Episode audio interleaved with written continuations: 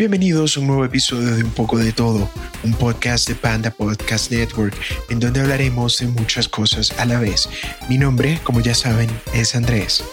Este podcast sale todas las semanas y lo pueden encontrar en las siguientes plataformas: Spotify, Apple Podcast, YouTube, Google Podcast, iHeartRadio, Radio Public, Pocket Cast, Stitcher y Breaker. Suscríbanse en YouTube y presionen la campana de notificaciones para que tengan la primicia cada vez que suba un episodio, así como su review de 5 estrellas en Apple Podcast. Recuerden que también pueden seguirme por Twitter e Instagram. Los enlaces están en la descripción de este episodio.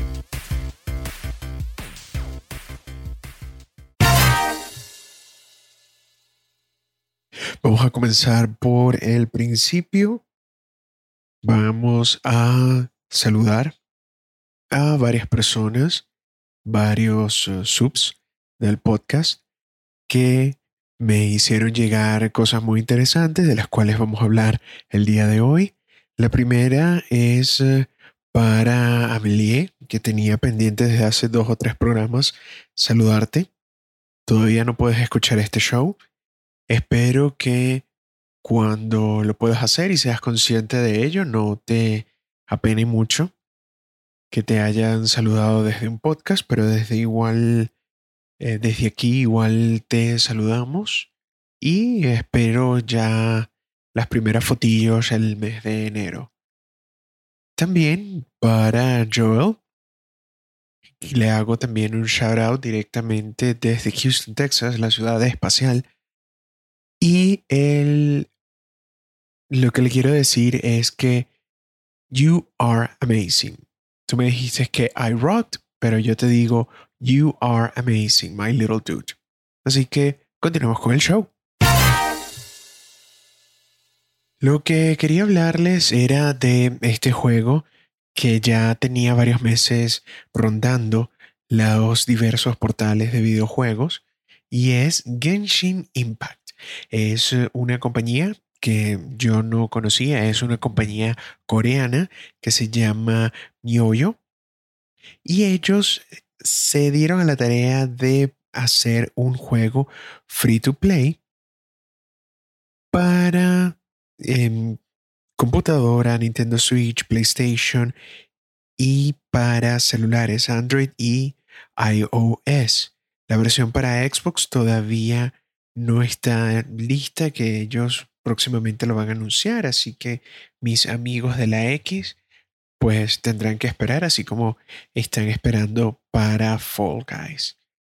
Sí, lo sé.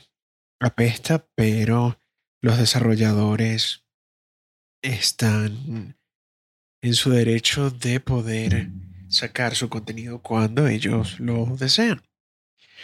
¿Y qué es Genshin Impact? Genshin Impact es la clásica historia del héroe que tiene cierta amnesia, no sabe eh, por qué llegó a un mundo y tiene una, una situación que le pasa, no voy a hacer mucho spoiler de la historia.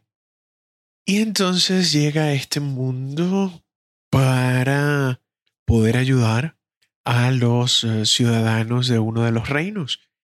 Y se dan cuenta que este personaje tiene poderes mágicos y es eh, especial. Es el, clásico cuento de tú ser el protagonista, tú ser como uno de los elegidos, de tener muchas habilidades y de ser súper poderoso. Y es eh, súper curioso este juego porque primero es eh, un homenaje muy lindo a The Legend of Zelda Breath of the Wild, por el estilo que tienen eh, los gráficos y que ellos, eh, a pesar de ser un juego free to play, ellos desarrollan este juego y lo ponen como un gacha. Un videojuego gacha, para explicarles brevemente lo que es, es un tipo de videojuego que adapta y virtualiza la mecánica expendedora de cápsulas y juguetes. Es decir, la monetización de este juego es similar a la caja de botín, lo que indica que los jugadores tienen que gastar dinero para poder obtener ciertas recompensas.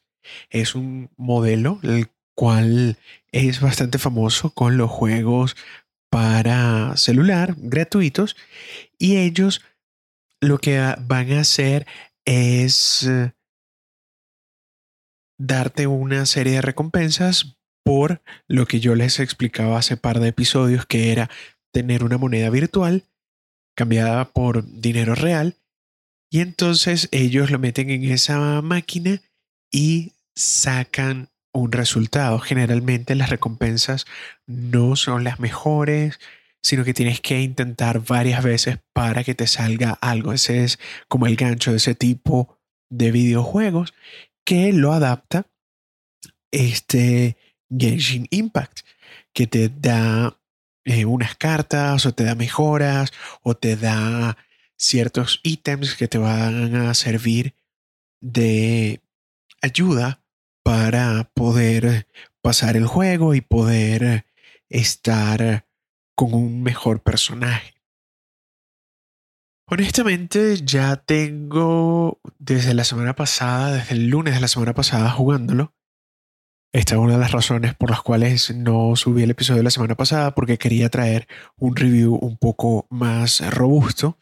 Y es, llega un momento en el cual tú te pones a pensar y dices, yo no creo que este juego es, gratuito porque es mucho contenido. Eh, tienes muchísimas cosas por hacer. Tienes muchísimos objetos perdidos, que es parte de la mecánica de todos estos juegos de mundo abierto, que es eh, darte una serie de coleccionables y te los esconde durante por, por todo el mapa. Y durante tu aventura vas descubriendo poco a poco lo que es el mapa y entonces tienes cierto tipo de pistas para poder coleccionar y llegar a un 100%, que es también otro de los objetivos de muchos jugadores en estas nuevas generaciones que van detrás de eh, lo que es eh, un trofeo. Y se dedican es básicamente a cazar trofeos y coleccionarlos. Entonces, esas son maneras eh, virtuales o artificiales de alargarte la experiencia como jugador porque eh, hay coleccionables que no tienen mayor incidencia, sino, bueno, encontré 100 tipos de minerales diferentes, pero hay otro tipo de coleccionables que te colocan como una barrera para poder avanzar. Es decir, tienes que coleccionar 100 plumas de un ave, por, por poner otro ejemplo, para poder desbloquear una misión, que esa es la misión que te lleva al próximo nivel. Y tiene también un componente multijugador. Por los momentos se están desarrollando esto. Hay una parte que no me gusta de este sistema, ya que este multijugador no te permite jugar entre regiones, es decir, que la región de América, o por lo menos en PlayStation, no puede jugar con Europa o con Asia.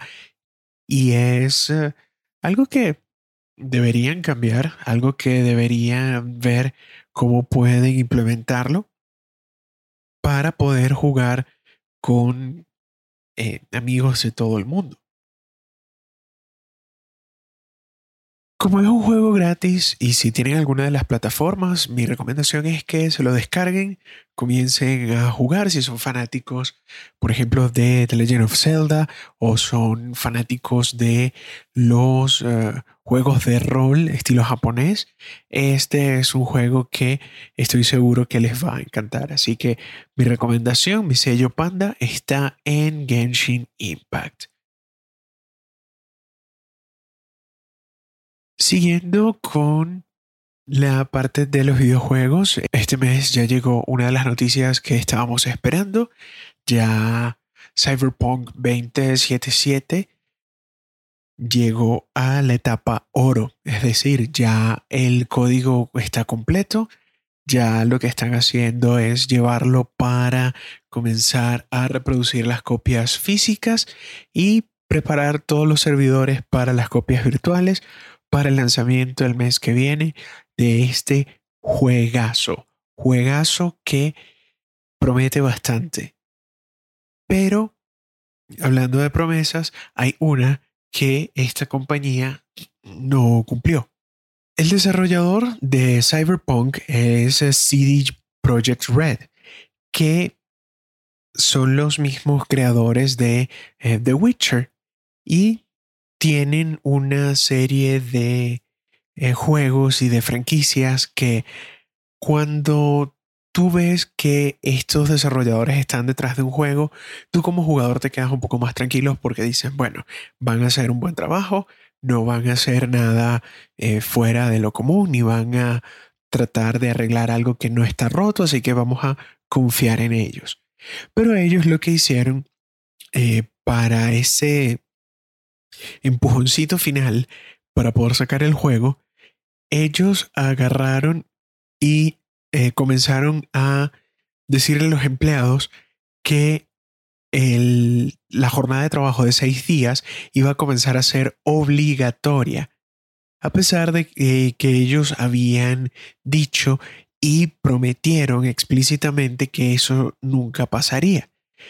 En el 2019, dos veces el cofundador de este estudio le dijo a uno de estos periodistas de videojuegos que iban a encontrar una manera más humana y tratar a personas con respeto.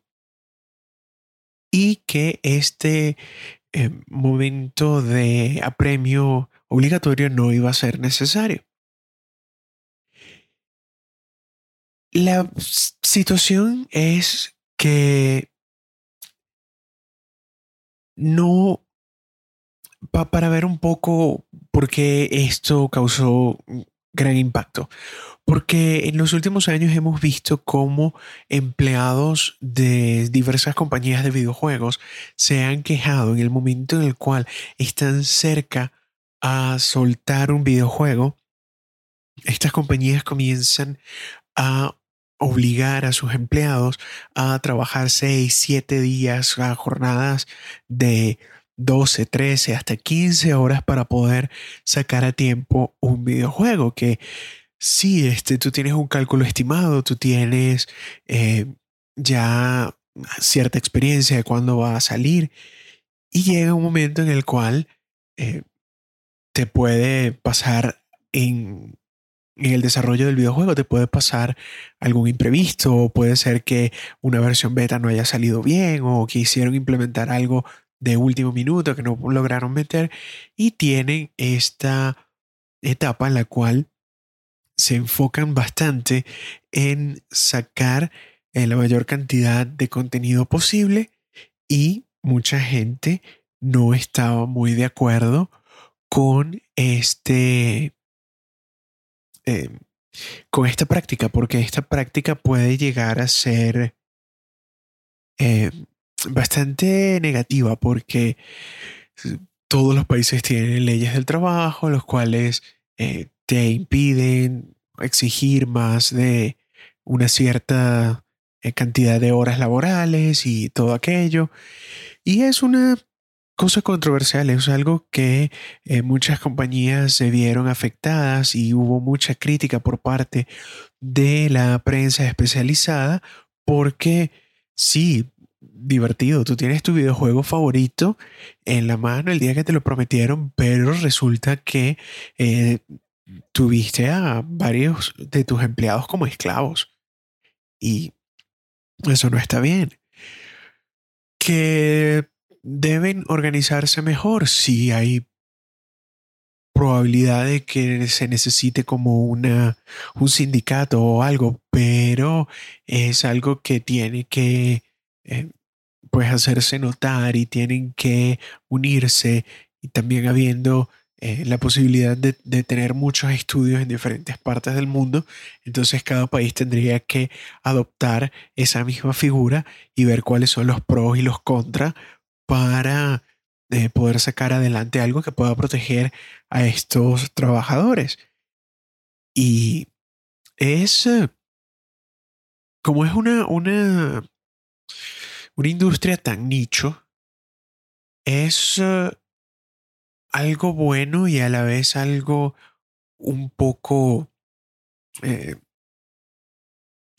no tan bueno el hecho de tener un sindicato, porque si llegan a ponerse de acuerdo y dicen, bueno, este, estamos en un sindicato y viene un estudio y dice que no quiere eh, contratarlos y todos los estudios se ponen de acuerdo para no contratar a nadie del sindicato, hay muchas personas que se quedarían eh, sin trabajo. Entonces es un, baile, un baile un poco eh, extraño y complicado. Pero como ya les dije, esta mañana vi que ya eh, Cyberpunk 2077 ya pasó a la etapa oro. Ya esperemos que haya terminado esa etapa de el crunch time, como se conoce en inglés, y poder disfrutar de este juego el mes que viene.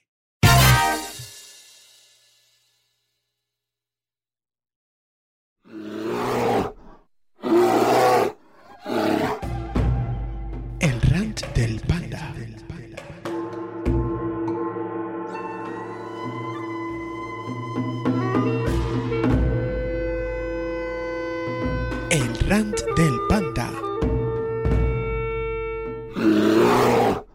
Ahora hablemos un poco de eh, cosas que he visto. Esta semana vi el especial de South Park, el especial de la pandemia. Yo soy muy fanático de South Park, eso nunca lo he negado. Estaba esperando que se iban a sacar sus dos mentes creativas para poder darnos una luz en todo este año tan loco del 2020 y no me decepcionó. Al contrario, fue un episodio genial, genial que no les voy a hacer spoilers. Si no es su comedia, eh, no lo vean. Son libres de hacerlo. Si disfrutan algo de este estilo, pues adelante, porque todas las cosas que pasaron y este año ellos le dieron al clavo. Hablaron de la pandemia, de la violencia eh, policial, de los saqueos, de las personas cómo iban a, a permanecer luego de la pandemia, de la futura elección de los Estados Unidos. Y ellos tienen su manera muy específica, muy particular de sacar adelante eh, todos estos temas y mezclarlo con los personajes de este pueblo ficticio de Colorado. Y es genial, simplemente genial ver cómo eh, han podido tocar temas tan sensibles para la cultura de los Estados Unidos y no sé, esperemos que esta temporada sea sea una temporada completa.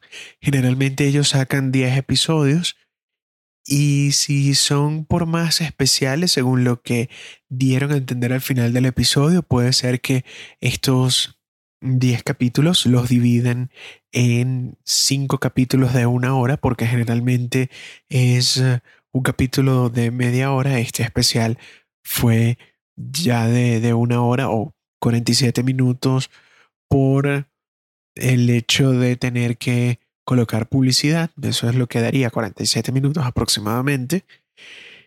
Y nada, ver qué, qué pueden soltar, porque pueden hacer esto de la pandemia, luego hacer uno de las elecciones, eh, Halloween, Día de Acción de Gracias, y Navidad.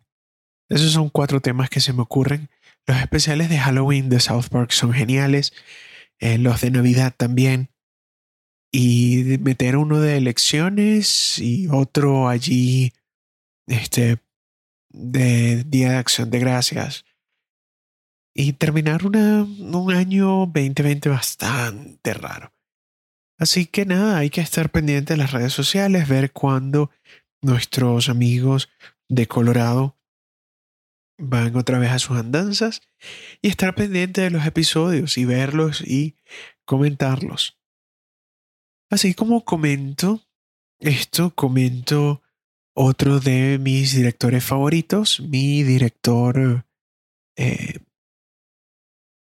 de culto es eh, Kevin Smith. Kevin Smith es eh, un director, también es un podcaster que fue uno de los que me motivó a hacer un show como este, porque él tiene ya más de 10 años con sus programas y tiene de todo. Tiene uno de cosas de Hollywood, tiene otro de historias con eh, sus amigos, tiene otro que es eh, hablando única y exclusivamente de Batman y de cosas de DC.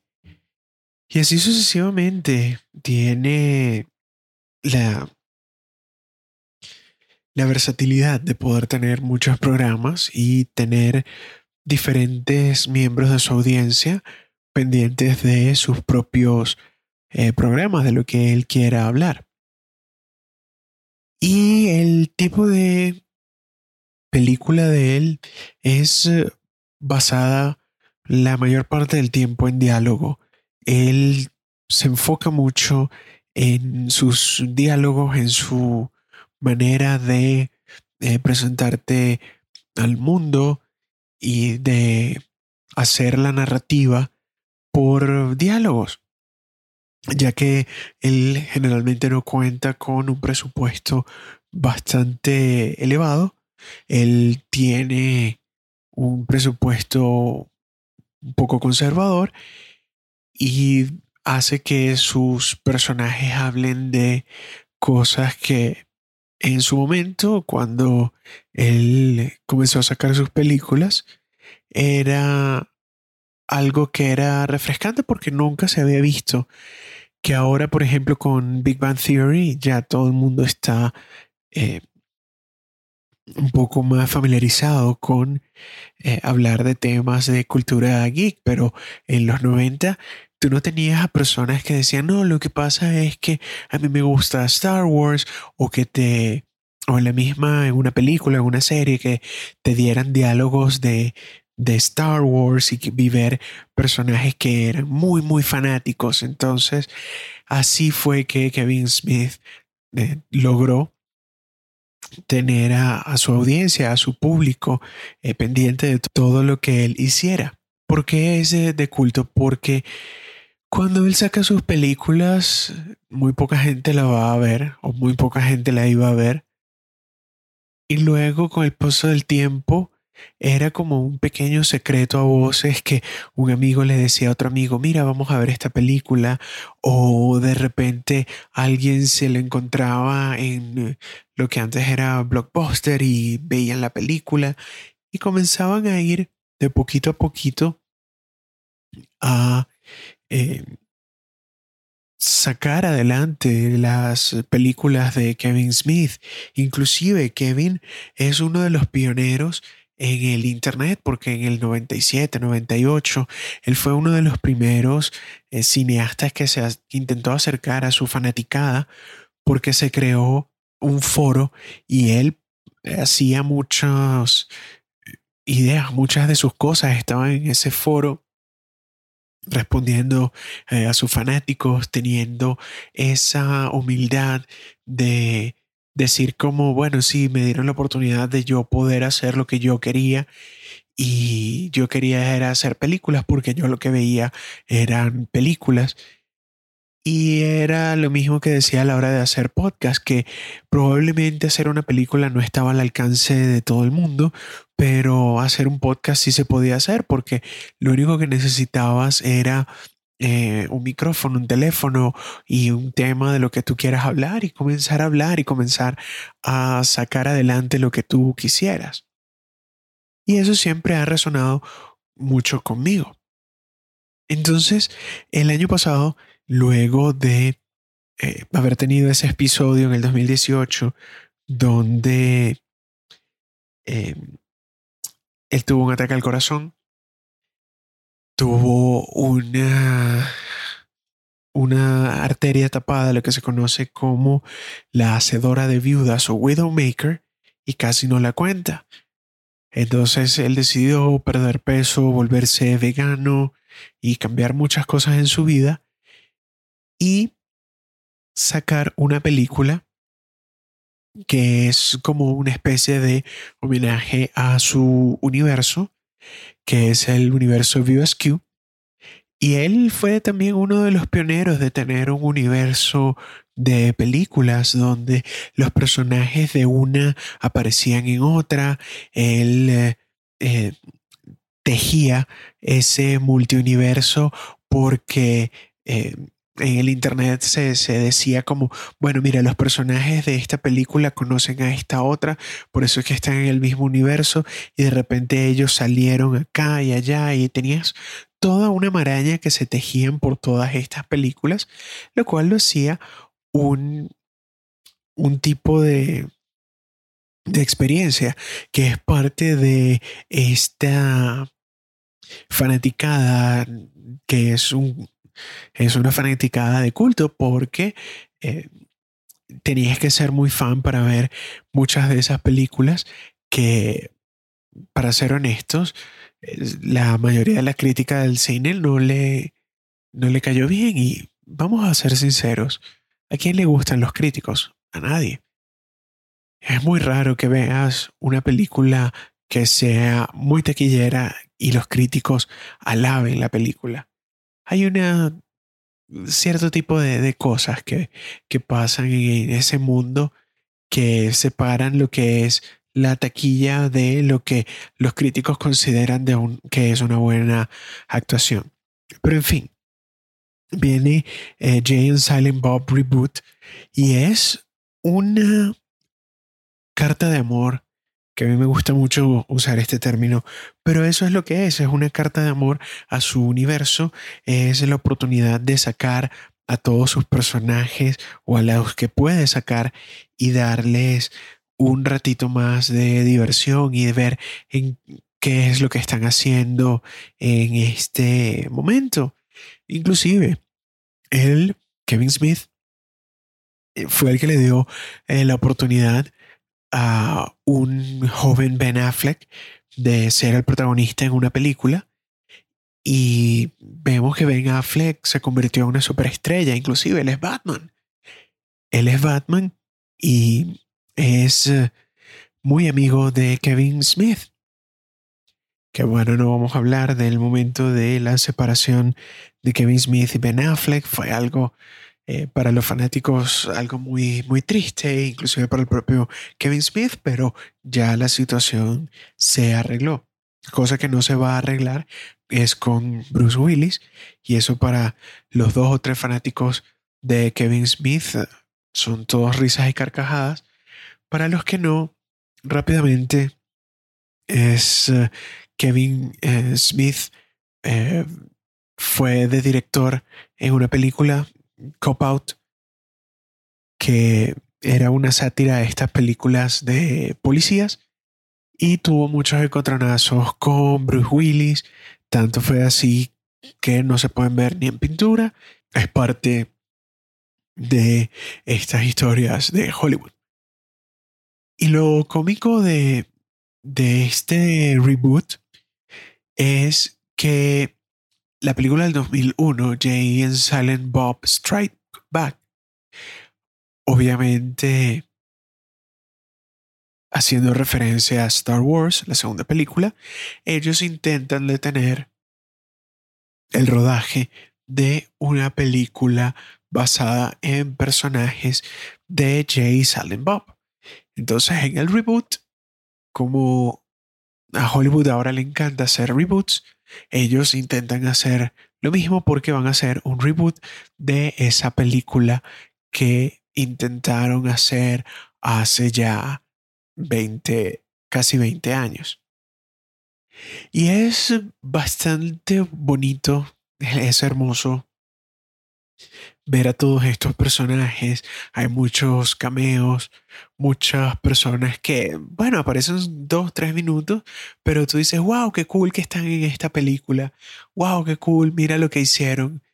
y hay que tener eh, su, su papel y lápiz para estar pendiente de todos los personajes que salen, de las personas eh, famosas o, o cómo ellos se meten en el universo de el View para hacer eh, una, una película memorable. Si no has visto eh, las películas de Kevin Smith, si no eres parte de este miniculto, probablemente no lo vas a entender, porque es una película muy enfocada en ese, ese universo que te puede causar risa, pero te va a causar más risa si ya has tenido la oportunidad de ver todas las películas. Del sello Panda sí va a tener el sello Panda, ¿por qué no? Pero es bajo su propio riesgo, porque si no eres fanático de Kevin Smith, probablemente no la disfrutes tanto. Si eres fanático, ¿qué haces escuchándome a mí? Dale play. Por favor, dale play ya a esa película. Para terminar, vamos a hablar de películas que pudieron terminar en 10 minutos si los personajes hubiesen usado su cerebro por un poquito de tiempo. Vamos a comenzar. 1. La sirenita. Ariel. Papá, es que lo amo. El rey Tritón. Tú ni siquiera lo conoces. Ariel. Buen punto. Fin. 50 sombras de Grey. Ana, tú eres un acosador abusivo con traumas emocionales graves. Busca ayuda. El fin. El aro. Chica número uno. Hey, ¿tú quieres mirar la cinta que te mata en siete días? No, gracias. La Bella Durmiente. Cariño, deberíamos invitar a Maléfica al bautizo de nuestra hija. Yo sé que ella es eh, la hechicera de todo el mal, pero creo que nos iría peor si no la invitamos. Alien. Todo lo que la tripulación tenía que hacer es escuchar a Ripley y no salir de la cuarentena. Star Wars Episodio 2, El ataque de los clones literalmente no escoger a Anakin como el guardaespaldas de Padme cuando la tensión sexual entre ellos era más que evidente? Twilight. Deja de mirarme, abusador con deficiencia de vitamina D. Fin. Harry Potter. Bueno, si Voldemort hubiese hecho un hechizo para sacar una escopeta y matar a Harry Potter, ni siquiera el amor de la mamá iba a salvarlo de eso. Pero no, tenía que volverse todo melodramático y utilizar el abra dabra y salió el elegido. Mundo Jurásico. Yo ni siquiera puedo ver el Indominus Rex. Vamos a ver el GPS que le pusimos. Ah, está en la jaula, pero está invisible. Bueno, no vamos a abrir las puertas ni tampoco vamos a meternos. Encontrando a Nemo. No nades hasta el borde del arrecife. Ok, papá. Willy Wonka y la fábrica de chocolates. El chico encuentra el ticket dorado, se lo vende a otro niño rico, fácilmente gana millones, ya no son pobres y no estaría lleno de traumas porque vio a muchos niños morir en la fábrica. El Rey León. No escuches a Scar, Simba. Él quiere ser el rey sin importar las consecuencias y nadie va hasta ese acantilado a practicar sus rugidos. Tangled. Si la mamá de Rapunzel, la mamá adoptiva, le hubiese dado otro cumpleaños totalmente diferente, cualquier otro día, literalmente cualquier otro día, ella nunca hubiese pensado que las linternas eran para ella. Batman Begins. Los Waynes nunca debieron salir por la salida lateral. Solo llamen a Alfred y que los espere la puerta del teatro. Aladino. Si Jafar solo le hubiese apagado a Aladino lo que le prometió, en vez de traicionarlo en la cueva, él hubiese tenido la lámpara y hubiese sido el rey y todopoderoso y aquello. Aladino solo quería el dinero a cambio de la lámpara. Frozen. Los padres completamente aislaron a Elsa del mundo, dejándola con ansiedad e inseguridad. También parece que ellos fueron negligentes con Ana y su comportamiento nunca fue corregido. Es eh, por eso que ella insistía meterse con Elsa, meterse en su espacio, cuando de verdad ella necesitaba tiempo sola para poder eh, despejarse un poco. Tal vez, tal vez si ellas dos hubiesen hablado en vez de eh, Ana intentar meterse con Elsa, se hubiese hecho de una mejor manera que no hubiese incluido el poder tener que huir, tener hipotermia y casi morir en el intento. Cars. Si Rayo McQueen le hubiese escuchado a su equipo y se hubiese cambiado los cauchos como le ordenaron, él hubiese ganado la carrera.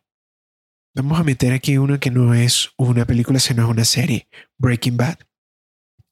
Pero si hubiese acabado en dos capítulos, si Walt hubiese se hubiese tragado un poco su orgullo y le hubiese permitido a su viejo amigo pagar por el tratamiento de cáncer. Siguiente, The Matrix si Neo simplemente hubiese tomado la pastilla azul y hubiese regresado a vivir el resto de su miserable vida como todos nosotros.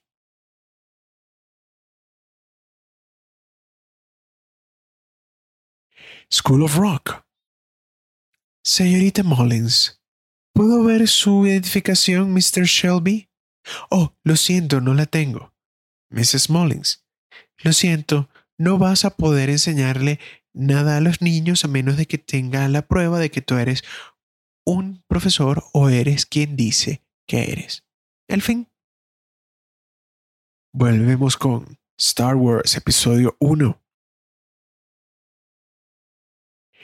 No en exactamente 10 minutos, pero Padme hubiese podido comprar a la mamá de Anakin y él nunca hubiese regresado al lado oscuro de la fuerza puede ser que el dinero de la República no hubiese valido tanto en eh, Tatooine, pero eh, con cualquiera de las joyas de eh, la princesa Padme o de la reina Padme, hubiese bastado. Volver al futuro. Si este hombre tenía en su estacionamiento en su garaje tenía plutonio. Cualquier persona que estuviese dispuesta a hacer eso sería red flag. Marty. Ay, lo siento, viejo loco, con muchas, eh, muchas armas peligrosas y tóxicas. Eh, ¿Qué quieres que yo haga con esto? ¿A la una de la mañana? ¿En una noche de semana? No, no puedo. Mañana tengo un examen. ¿Y cuál iba a ser el titular a la mañana siguiente? Loco del pueblo fue disparado por terroristas en el mall de Hill Valley. La policía aparentemente no estaba tan sorprendida porque él estaba bastante loco y estaba pendiente de muchas cosas locas. Bueno, menos mal que no fue al mall, decía Marty. Gremlins, este es sencillo. Por favor, sigan las reglas. Y por último, vamos a hacer dos en uno, que es eh, The Last Airbender y la voy a meter con Dragon Ball Z. Por favor, no, cero minutos, no la hagan, no la hagan, no la hagan. El fin.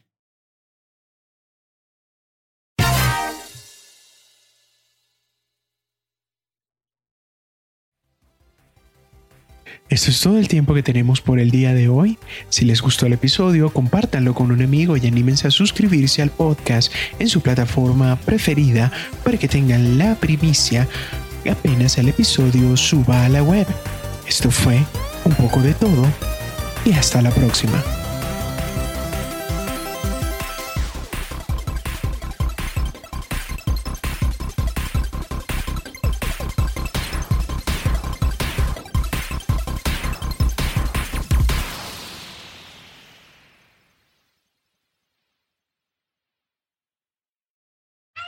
Sí, yo sé que estoy grabando el podcast sin ti.